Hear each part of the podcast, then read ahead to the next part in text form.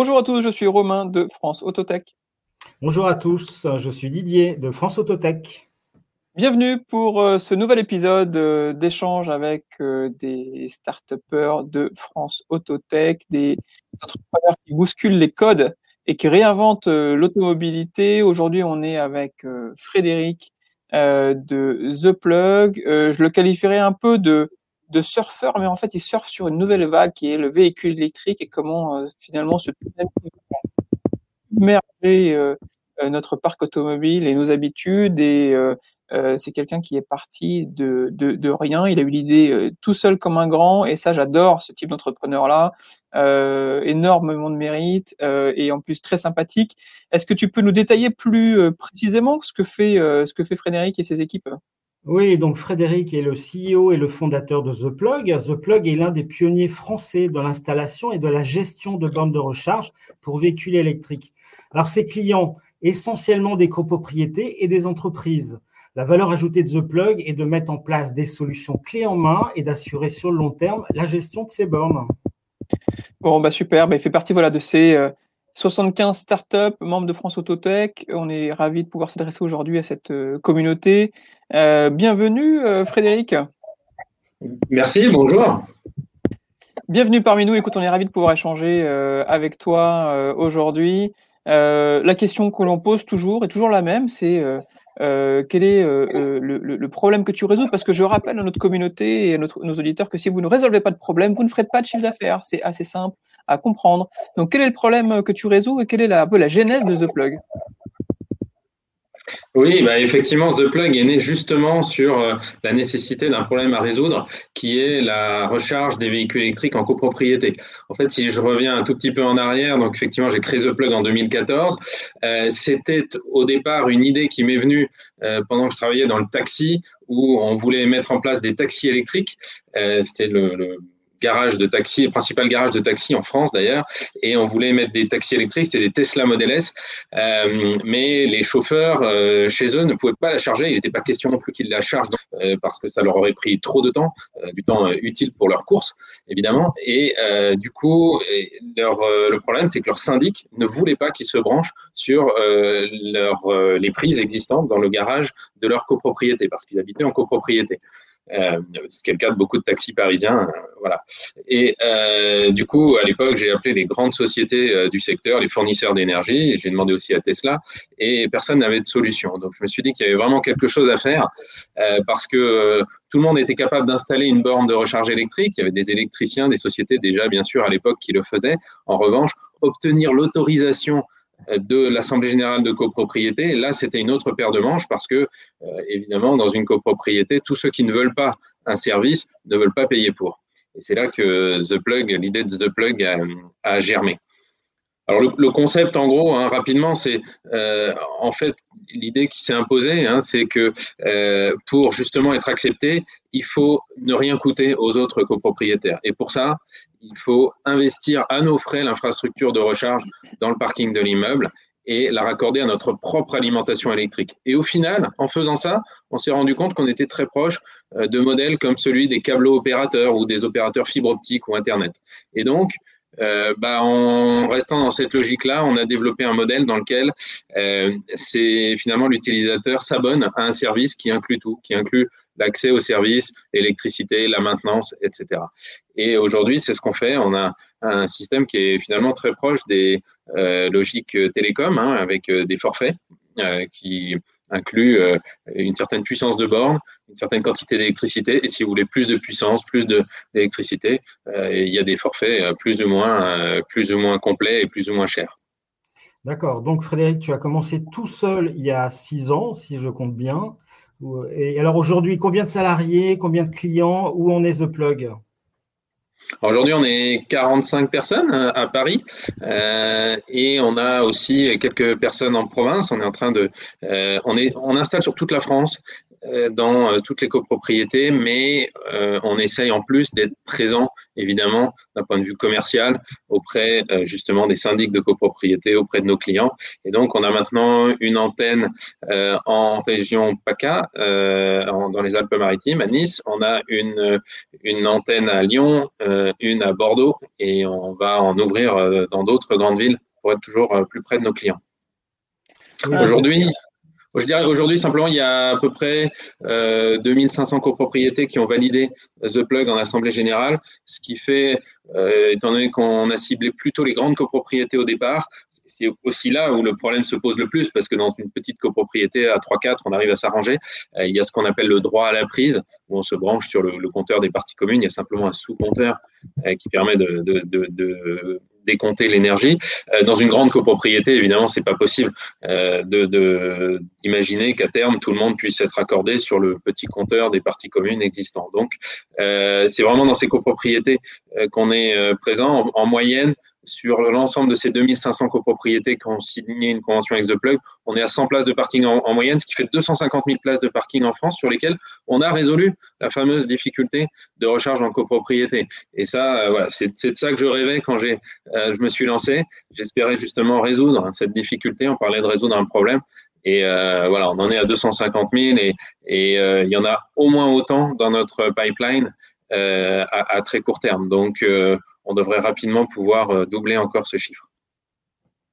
Ah, c'est très intéressant. Et ce, modèle me rappelle euh, euh, celui de CGTEL. Tu sais, CGTEL était mandaté par les opérateurs téléphoniques pour installer des, câbles et notamment de la fibre et de, la DSL pour les opérateurs téléphoniques. Et puis en fait, quand ils branchaient le câble pour lequel ils étaient payés, bah, ils branchaient le leur en même temps, parce qu'en fait, finalement, que tu mettes un ou câble ou deux, voilà. Et puis à la fin, bah, ils sont devenus opérateurs c'est devenu euh, Nef, Télécom et ils ont été rachetés par SFR.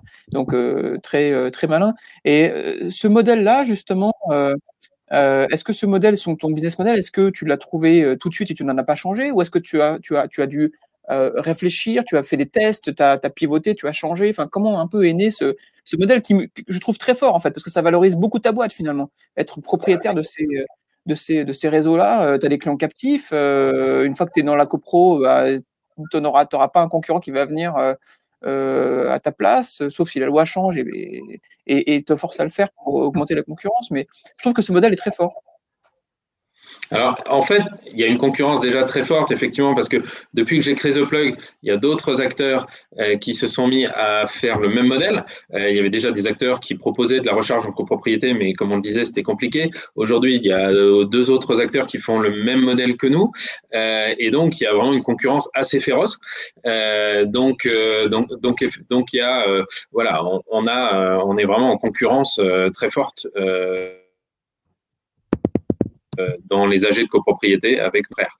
Euh, mais effectivement, on arrive à un modèle qui ressemble un petit peu à, euh, ce qu'on peut trouver effectivement dans les télécoms. je ne sais pas si ça répond à la question. Oui, oui, tout à fait, mais c'est un modèle qui est. C'est un modèle, effectivement, je pense, qui, encore une fois, voilà, quand on crée une boîte, il y a une notion de valorisation. les revenus récurrents, les abonnements, tout ça, ça valorise la boîte. quand on est euh, moi, j'appelle ça des artisans parce que quand on, quand on, quand on vend des sites internet et qu'on est toujours en train de trouver ou être obligé de, de trouver en permanence, euh, quand on fait l'événementiel, moi j'ai fait 10 ans d'événementiel, on était euh, le 1er janvier, on repartait avec 0 euros de chiffre d'affaires, fallait à chaque fois retrouver de nouveaux clients. Euh, le taux d'effort est très élevé, ce qui fait que quand on a effectivement des revenus récurrents comme ça, comme tu le proposes là, euh, ta boîte en fait ne fait que cumuler de nouveaux clients, des, des, nouveaux revenus récurrents, et à la fin, tu as une courbe qui effectivement est, est, très linéaire, et à la fin, ça peut, tu peux avoir des valeurs très fortes. Euh, donc, oui,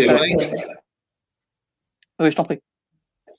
Oui, c'est vrai, effectivement. Euh, voilà, on est sur un modèle de revenu récurrent et de ce point de vue-là, effectivement, euh, notre valorisation va dépendre effectivement du nombre d'abonnés récurrents qu'on va avoir, comme effectivement dans les, dans les modèles des télécoms.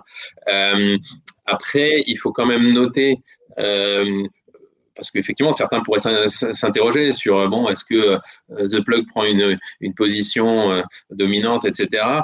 il faut voir que, outre la concurrence très forte qu'il y a au moment du choix d'opérateur dans l'immeuble, il y a aussi ensuite pour les utilisateurs, d'abord la convention peut être résiliée sans frais et ça c'est quelque chose de très important par la, copropriété. Donc c'est la première chose. Et la deuxième chose, les, les abonnés eux-mêmes ont un abonnement qui est résiliable à tout moment sans frais également. On a fait vraiment ce choix de finalement d'être sur le même modèle que les télécoms, alors qu'on a fait un investissement pour cet abonné puisqu'on l'a câblé jusqu'à sa place, etc. Donc, on prend un risque même encore un peu plus important que dans les télécoms, et euh, pourtant, on, a fait ce choix euh, de ne pas euh, chercher du tout à loquer entre guillemets les clients. et voilà. Et donc, autrement dit, ce qui va faire qu'on va rester dans une copropriété et qu'on va rester aussi sur le marché, c'est uniquement la qualité du service qu'on va offrir, parce que sinon, le switch cost est de zéro, donc à tout moment, ils peuvent, les clients peuvent, peuvent changer. Et, donc, ça c'est les nouveaux modèles. Hein. C'est les nouveaux modèles parce que regarde Netflix euh, qui te propose euh, au bout de 12 mois de non-utilisation de te rembourser ton abonnement ou d'annuler ton abonnement. En fait, il faut que tu restes parce que tu es content et cette notion de loquer les clients, finalement, c'est très ancien monde, c'est très euh, siècle dernier. Aujourd'hui, soit tu es content et tu te mets toujours à niveau pour être content et tu t'interroges toujours sur le niveau de satisfaction de tes clients pour toujours rester vraiment une, avoir une offre de qualité. le principe de loquer des clients et de, de loquer des clients mécontents, c'est de la rancœur, c'est de la mauvaise image, c'est pas c'est pas du bon business. On n'y croit pas. Absolument, on n'y croit plus, on n'y croit pas en 2021. enfin, croire qu'on va gagner de l'argent en, en, loquant des clients mécontents, effectivement, qui vont écrire partout sur des forums que cette société c'est un scandale, c'est une honte. Enfin, c'est c'est complètement euh, lunaire pour nous. Quoi. C'est, pour ça qu'on a fait vraiment le, choix, le choix opposé. Alors, après la naissance et puis l'essor de The Plug, euh, Frédéric, tu as, tu as participé au lancement d'une autre société spécialisée dans les recherches électriques qui est Charge Guru. Peux-tu nous expliquer pourquoi euh, cette nouvelle société et quel est le lien finalement avec The Plug aujourd'hui? Oui, en fait, on s'est aperçu, après avoir créé The Plug, que euh, finalement, on avait des, leads qui venaient, enfin, c'est-à-dire des, pistes commerciales qui venaient d'un peu partout, tous les environnements, et pas seulement de la copropriété. C'est-à-dire que, en particulier, The Plug est partenaire de 17 marques automobiles aujourd'hui, euh, et euh, je les salue d'ailleurs de nous faire confiance pour la copropriété. Mais très souvent, ces marques automobiles euh, aime bien en fait nous envoyer des leads et ne pas avoir à savoir bon alors lui il est dans une copropriété de trois personnes mais lui dans une grande lui il, est tout seul. Est-ce qu'il est vraiment tout seul chez lui? Bon ils veulent juste envoyer les leads euh, et du coup on fait le tri. Et donc euh, pour un lead en copro on avait à peu près un lead en pavillon ou un petit un petit professionnel profession libérale un dentiste ou autre qui voulait une borne sur le parking de sa clientèle etc et donc on a créé finalement Charge Guru pour pouvoir euh, faire exactement euh, le complément, c'est-à-dire tout ce que euh, The Plug ne faisait pas en termes d'installation. Et là, c'est, j'allais dire, relativement classique. C'est pas un modèle d'opérateur où on investit, c'est un modèle de d'installation sur devis. On propose des devis. La seule chose, c'est que Charge Guru propose euh, des tarifs euh, euh, barémés, des, il y a une garantie aussi du fait que ce sont des, électriciens, on fait travailler des électriciens locaux d'ailleurs, à chaque fois dans chaque région, des électriciens locaux, comme The Plug d'ailleurs. et, et, voilà, il y a une, il y a une garantie aussi du meilleur prix pour le client puisqu'on fait on, met en concurrence en fait des électriciens. Euh, voilà, donc c'est un modèle de plateforme qui, euh, pour le coup, se rapproche plus des, plateformes de, tech, enfin de, de start-up euh, de type on peut les citer, les, les dépanneurs ou autres, c'est plus proche de ça que du modèle d'opérateur qui lui serait plus proche d'un câble opérateur. Donc c'est pour ça qu'on a voulu vraiment les séparer parce que pour les financer aussi, pour, trouver des investisseurs, ce ne sont pas du tout les mêmes profils d'investisseurs. Il y en a qui, dans le cas de Charge Guru, il y a des investisseurs qui veulent euh, un rendement assez rapide, euh, qui veulent, euh, voilà, qui sont plus dans une logique de, plateforme. Hein. et dans le cas de The Plug, sont plutôt des fonds qui investissent dans les infrastructures, qui valorisent aussi les revenus récurrents sur le long terme et avec une montée en charge qui sera un peu plus longue. donc voilà, c'est vraiment deux types d'investisseurs différents et c'est ce qui a présidé au fait de les, de les séparer. du coup, il y a un lien capitalistique mais qui est minoritaire entre les deux, et c'est plus une alliance euh, euh, que, voilà, un groupe intégré. Un peu une alliance à la, à la Renault-Nissan. Euh, voilà, modestement. Euh, voilà, très modestement. Mais ce modèle de marketplace, effectivement, euh, pour, pour Charge Guru est, est, intéressant. Et cette dissociation que vous avez effectuée, là aussi, on, on s'en parlait pendant le brief qu'on fait avant ces, ces, ces calls-là. généralement, les briefs durent trois quarts d'heure, une heure. Nous, je crois qu'on a parlé de deux heures ou deux heures et demie, je crois. C'était devenu un débat entre entrepreneurs très intéressant. et effectivement, on a dans la fintech, j'ai un exemple en tête qui est MangoPay, quand MangoPay a dû se créer, euh, euh, pardon, quand Litchi a, dû se créer, ils ont dû créer MangoPay pour avoir la licence bancaire pour opérer le service Litchi. Euh, et du coup, ils ont euh, dissocié avec MangoPay d'un côté Litchi. Litchi s'est développé dans la, la, cagnotte en ligne et MangoPay bah, s'est développé également en trouvant d'autres clients que Litchi.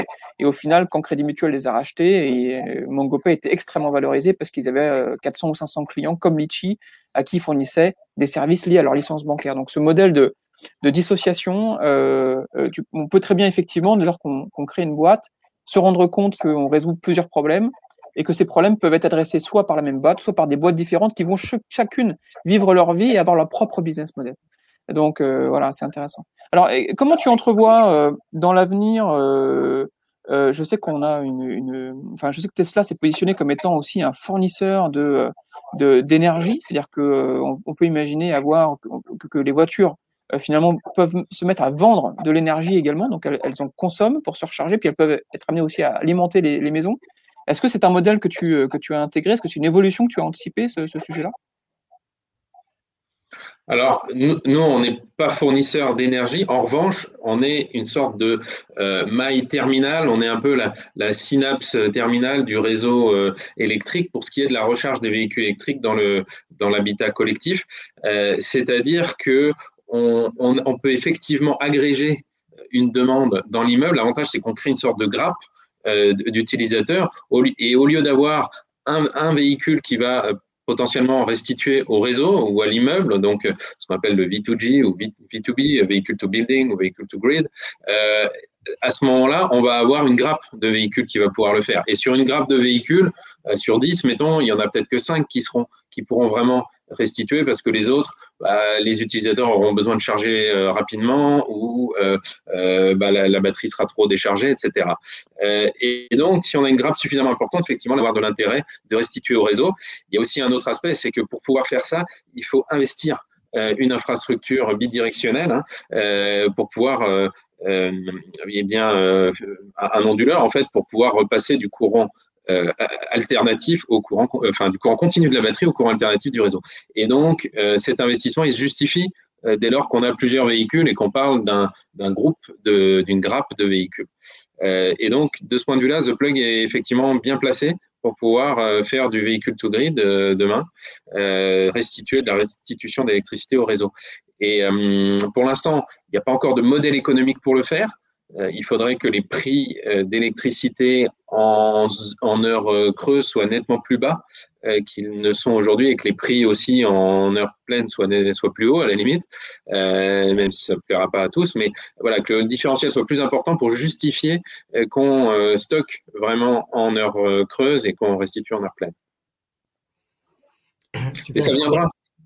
Ça viendra avec l'intermittence en fait euh, plus importante des énergies euh, renouvelables. C'est-à-dire que, euh, par exemple, en Allemagne, il y a un différentiel important parce qu'ils ont pas mal d'énergie renouvelable et beaucoup moins de nucléaire, comme on sait. En France, on a cette, cette base de, assurée par le nucléaire qui fait qu'il y a une variabilité pour l'instant qui est moindre. Et c'est seulement lorsque les énergies renouvelables se développeront davantage que ce genre de, de choses auront plus d'intérêt. Mais en tout cas, on le surveille très attentivement et on est, on est, on est prêt à pouvoir faire rapidement des, expérimentations dans ce domaine. Je voudrais revenir, Frédéric, sur ta vie d'entrepreneur. Si j'ai bien compris, diplômé d'une grande école de commerce, après tu as travaillé dans des grands groupes. Euh, qu'est-ce que ça fait un matin de se retrouver seul en se disant, bon, je crée une start-up et il faut que j'y aille. Alors, quels, sont, quels étaient tes sentiments euh, Qu'est-ce qui t'a poussé à, à te lancer dans l'aventure? Alors très clairement, euh, je sais que ça peut sembler un, lieu commun parce que tous les livres d'entrepreneurs le disent, mais il faut, il faut, être, il faut être un peu fou, c'est-à-dire qu'il faut avoir le même, le, même euh, état d'esprit que celui qu'on a lorsqu'on saute par une, une portière d'avion pour sauter en parachute. Je l'ai jamais fait, mais si je dois le faire un jour, voilà, quelque part, je, me, je pars en me disant bon bah il y a quand même un risque que j'arrive pas en bas, enfin pas vivant en bas. Et clairement, il faut être dans le même état d'esprit malheureusement peut-être, mais ça fait partie aussi du, de, l'adrénaline, euh, du, ça fait partie du jeu. Euh, il faut se dire, bon, il y a, des chances euh, que j'y arrive pas, mais c'est pas grave, je vais apprendre quelque chose sur le chemin. Et même si le chemin ne, m'amène pas au, but visé, il aura été intéressant quand même et peut-être qu'il m'amènera sur autre chose, etc. Il faut être dans cette logique-là. Il ne faut pas se dire à tout prix qu'on va réussir parce que euh, malheureusement, euh, bah, il y a un risque. Hein. Euh, donc il faut, voilà, il faut être un peu, il faut être à la fois un peu fou et les gens autour de vous vous disent ah bon. Bah, moi, très clairement, ma mère comprenait pas, par exemple. Hein. donc, il faut, il faut être un, il faut être un peu fou. Et puis, mais il faut se dire, bah voilà, la vie est courte. Qu'est-ce qu'on a à perdre, quoi Bon, au pire, voilà, j'échoue.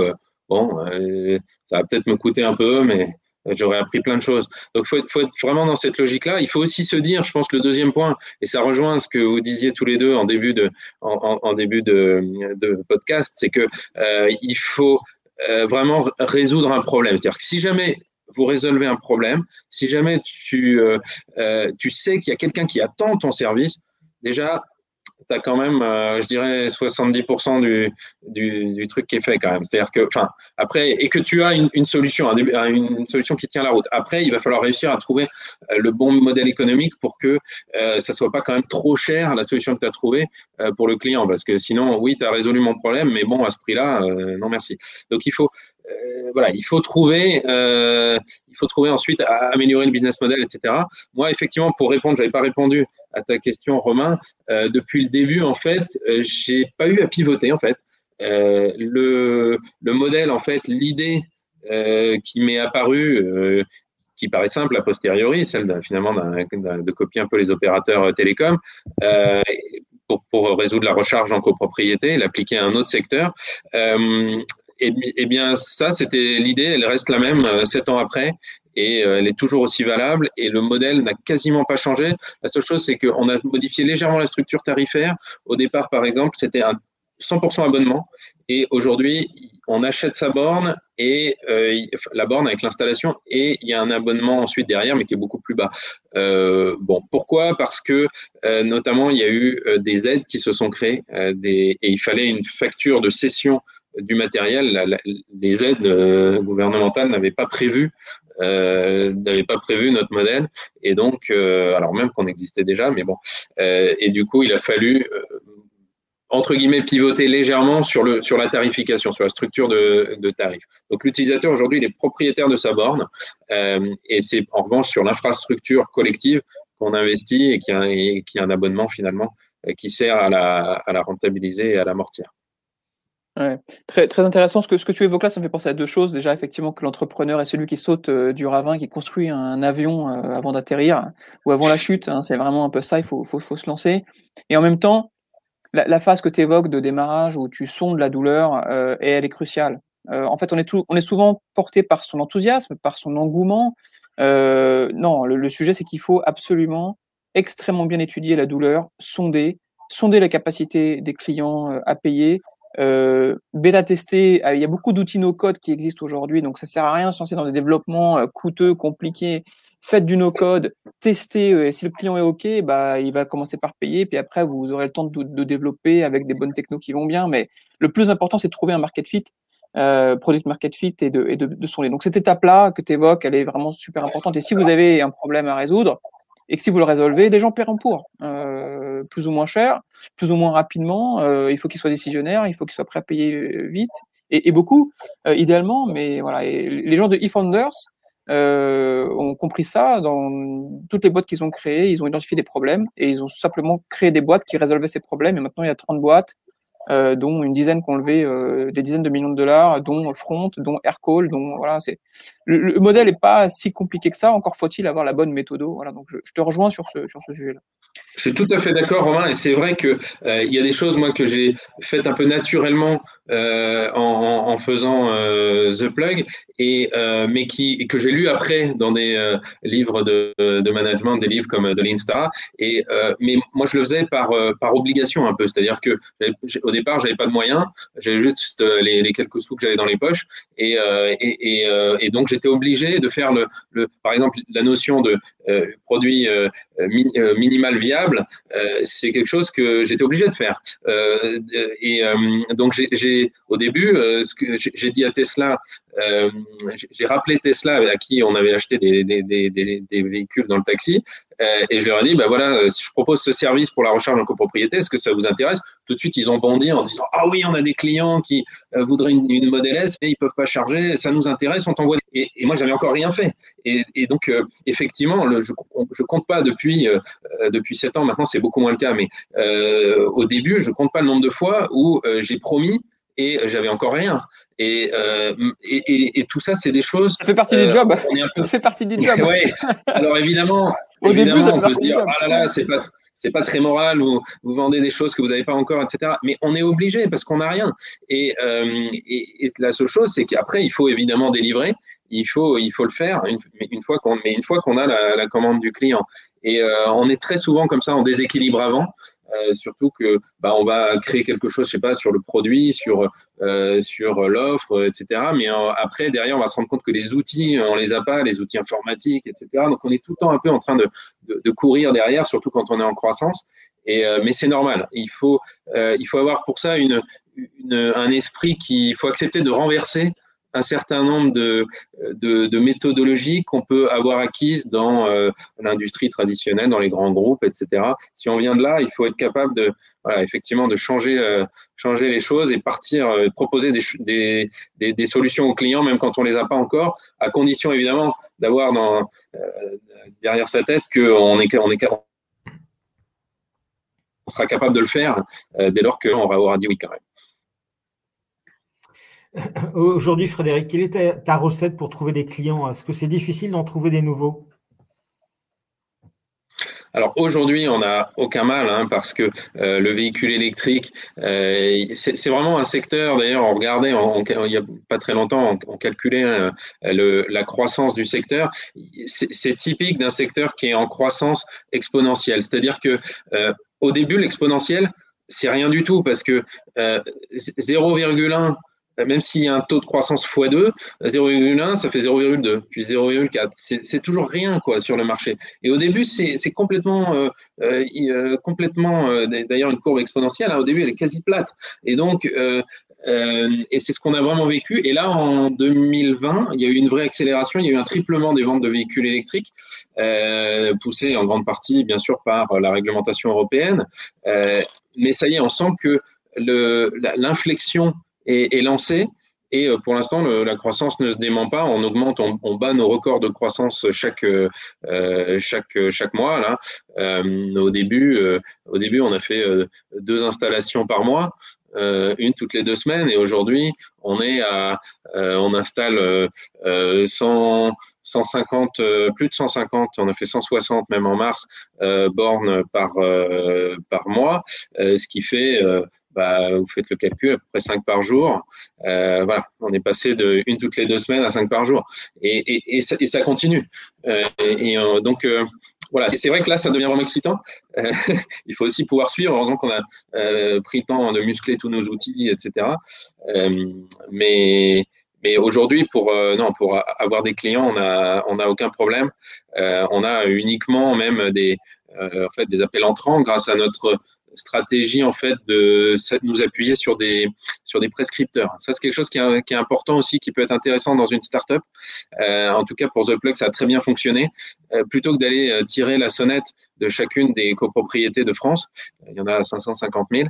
Euh, on a on s'est adressé en fait aux syndics de copropriété qui sont les prescripteurs et qui avaient besoin d'une solution parce que les gens leur demandaient des bornes de recharge et eux étaient, étaient ennuyés et euh, n'avaient que des solutions euh, dans lesquelles il fallait que la copropriété investisse, ce qui est très difficile lorsqu'il y a juste une minorité seulement qui, veut, qui est prête à voter pour, des, pour des travaux. Donc, donc ils, ils, ont beaucoup aimé notre solution. Dès lors qu'on a réussi à convaincre avoir un système qui convainc les, prescripteurs, les syndics. Il y a aussi il y a une deuxième catégorie de prescripteurs qui sont les constructeurs automobiles, parce qu'eux aussi, ils ont intérêt à ce que l'utilisateur puisse recharger, parce que souvent, c'est le préalable pour pouvoir acheter le véhicule. avec ces deux types de prescripteurs, ça nous fait des canaux de, de, de leads entrants euh, qui, euh, en fait, font qu'on a zéro prospection à faire. On, on reçoit euh, des avalanches littéralement aujourd'hui de, de leads entrants par tous les canaux.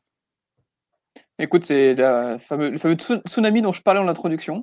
Et là, le chiffre de 160, on est en mars, euh, on, est, on est début avril 2021. Et pour tes archives, garde bien ce podcast-là, puisque je suis sûr que dans les, dans les années qui viennent, tu le réécouteras en te disant, disons, euh, on était sur une courbe exponentielle, effectivement, et on était loin de se douter. Euh, finalement de, de, de l'impact. Donc c'est vraiment tout ce que je te souhaite. Alors pour conclure ce podcast, puisque je sais vraiment qu'on pourrait parler pendant des heures, euh, mais euh, on va essayer de se restreindre quand même à une petite demi-heure ou une grosse demi-heure.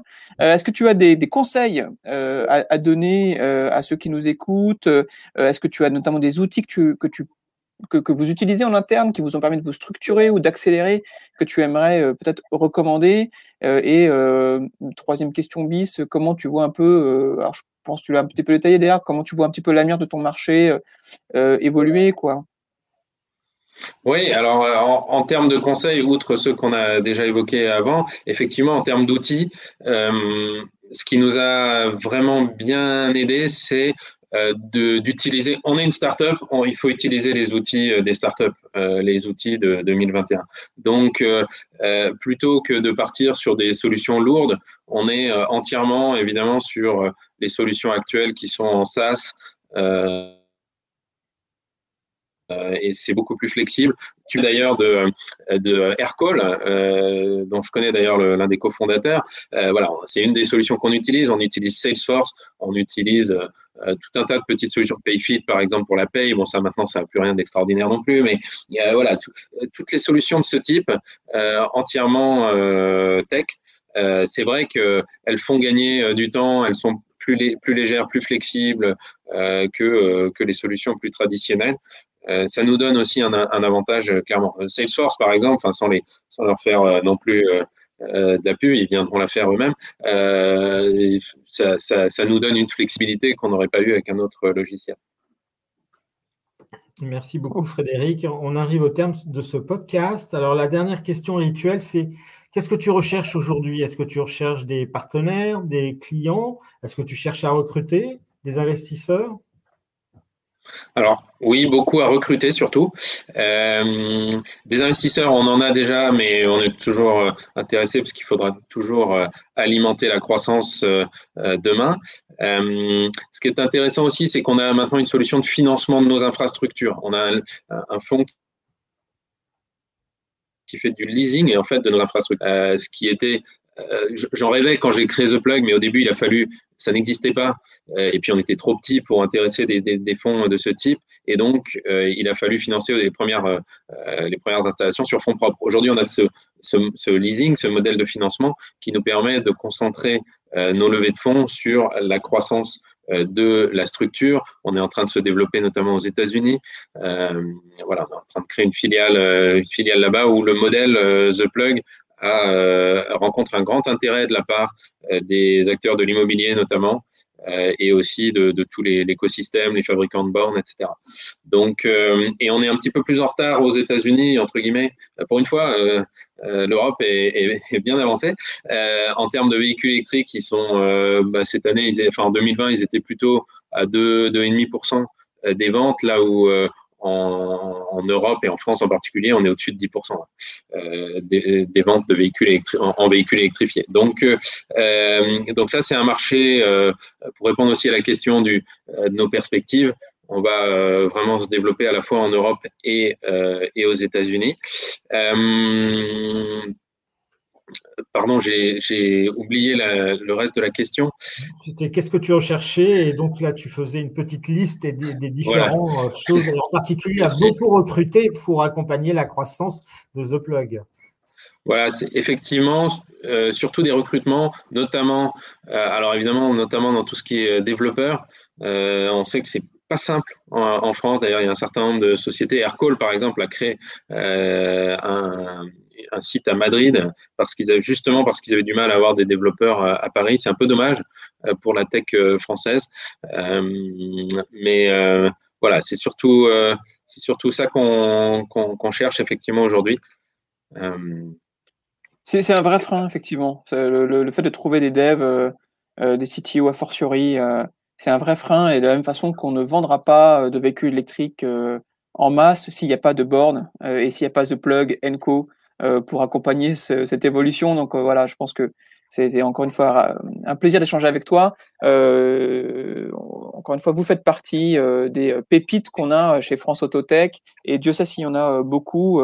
Euh, même si aujourd'hui on est petit, ça ne veut pas dire qu'on sera petit demain. Et quand on voit les taux de croissance que, que tu as et que vous avez, euh, je ne doute pas que vous serez vraiment euh, une des, un, des maillons extrêmement importants de, de, du monde de l'autotech demain. Donc voilà, vraiment ravi d'avoir pu encore une fois échanger avec toi.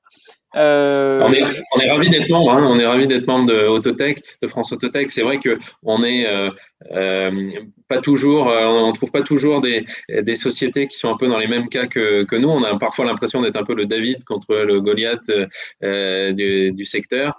Et voilà, on a notamment des acteurs historiques parfois qui cherchent à soit défendre, soit même rentrer sur notre marché de façon pas toujours loyale. Et donc voilà, on est content d'avoir de pouvoir échanger avec des entrepreneurs et bravo à ce que vous faites chez France Autotech euh, pour ça. Ouais, bravo, bravo à toi. Surtout, euh, c'est vous qui, euh, qui créez, qui prenez des risques, c'est vous qui bousculez les codes. Donc, donc mille bravo, mille bravo. Voilà Didier, écoute, c'était très intéressant. Est-ce que tu veux conclure ou est-ce que tu as des choses à, rajouter éventuellement mais... Mhm. Juste un petit mot. Remercie encore Frédéric. Merci encore de nous avoir expliqué comment The Plug s'attaquait au marché américain. Je trouve cette, cette, actualité, cette ambition euh, formidable. Euh, comme quoi une startup française peut, peut s'attaquer au marché américain. Et, et, du coup, je vous donne rendez-vous pour un prochain podcast consacré euh, à l'autotech. À très bientôt. Merci Frédéric, à très bientôt. À bientôt, merci à vous.